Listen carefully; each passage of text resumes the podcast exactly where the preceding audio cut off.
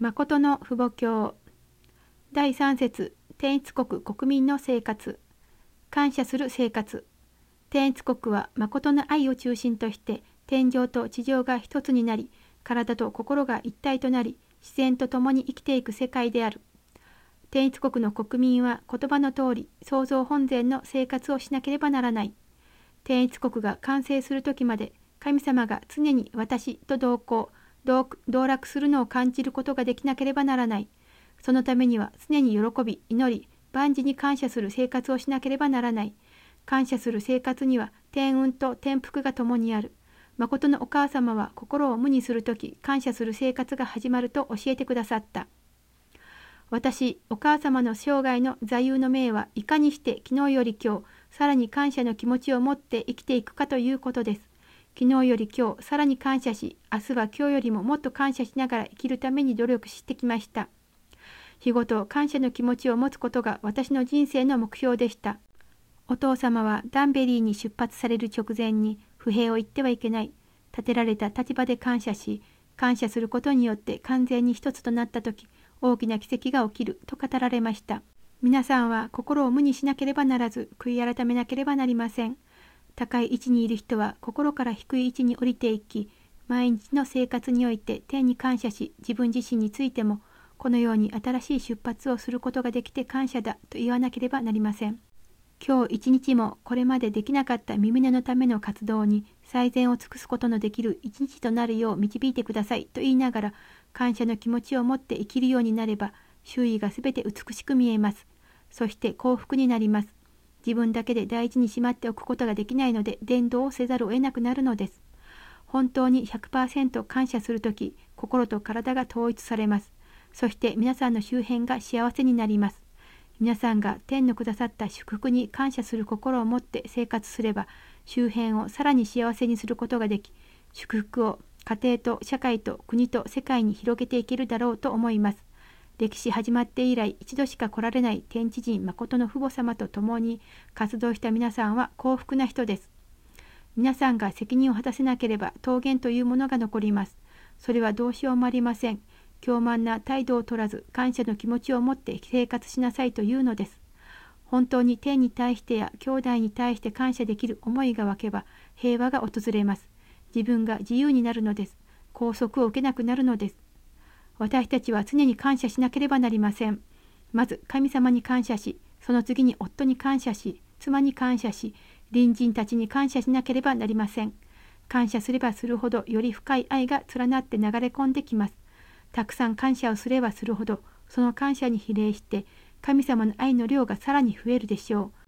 う。ですから私が死ぬ時には感謝の言葉を世の中に残し、愛だけを持って父の身元に帰ります。愛の中で永遠に生きるのです。その時にはどれほど神様を崇め、感謝しながら生きるのだろうかというのです。それが夢です。私たちは愛の祝福の場に行くために感謝する生活をしなければなりません。不幸にぶつかれば神様もそれをご存知です。世界で最も不幸な状況にぶつかったとすれば神様がそれを記憶せざるを得ません。その場で感謝することによって消化するようになれば神様が信じられる人だと言われるのです。それを超えていけば世界にまたとない福を受けます。このような原則があるというのです。今まで神様が苦労されたのは結局私のためであり、これから行くべき世界的な開拓露呈の95%の使命も私のためにすでに担っていらっしゃることを考えれば、私たちは神様に感謝せざるを得ません。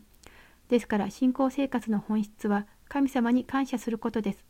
そのような気持ちが存在する時神様と一つの絆で結ばれる元になるのです。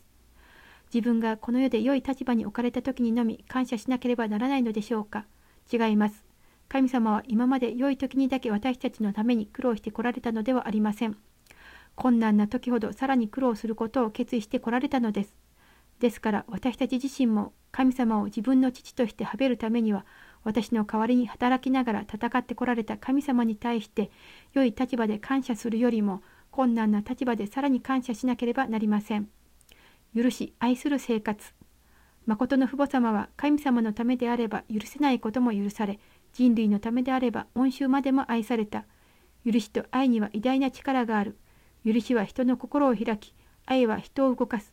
誠の父母様の奇跡のような生涯の業績は許しと愛の生活によって成し遂げられたものである。誠の父母様は許し愛するようになれば争いがあるところに和解があり紛争があるところに和合が広がり戦争があるところに平和が訪れるようになると語られた。お父様は恩衆の名前を覚えていません。一日だけ過ぎればすぐに忘れます。すべて忘れてしまいました。ですから恩衆がいないのです。恩衆の息子、娘がご飯を食べることができずにいるとすれば、私が米を買ってあげ、お金がなくて学校に行くことができずにいれば、学費を出してあげました。そのようにしてきてみると滅びなかったのです。ですからお父様の名前を見るだけでも、サタンは後ろに退くようになるというのです。それゆえ統一教会は発展するのです。統一教会が反対を受けながらもどのようにして発展できたのかというとそのような愛の道理に従って原則を守ってきたので神様が保護してくれてそのように発展したというのです。神様が守ってくれサタンも破壊しなかったので発展したというのです。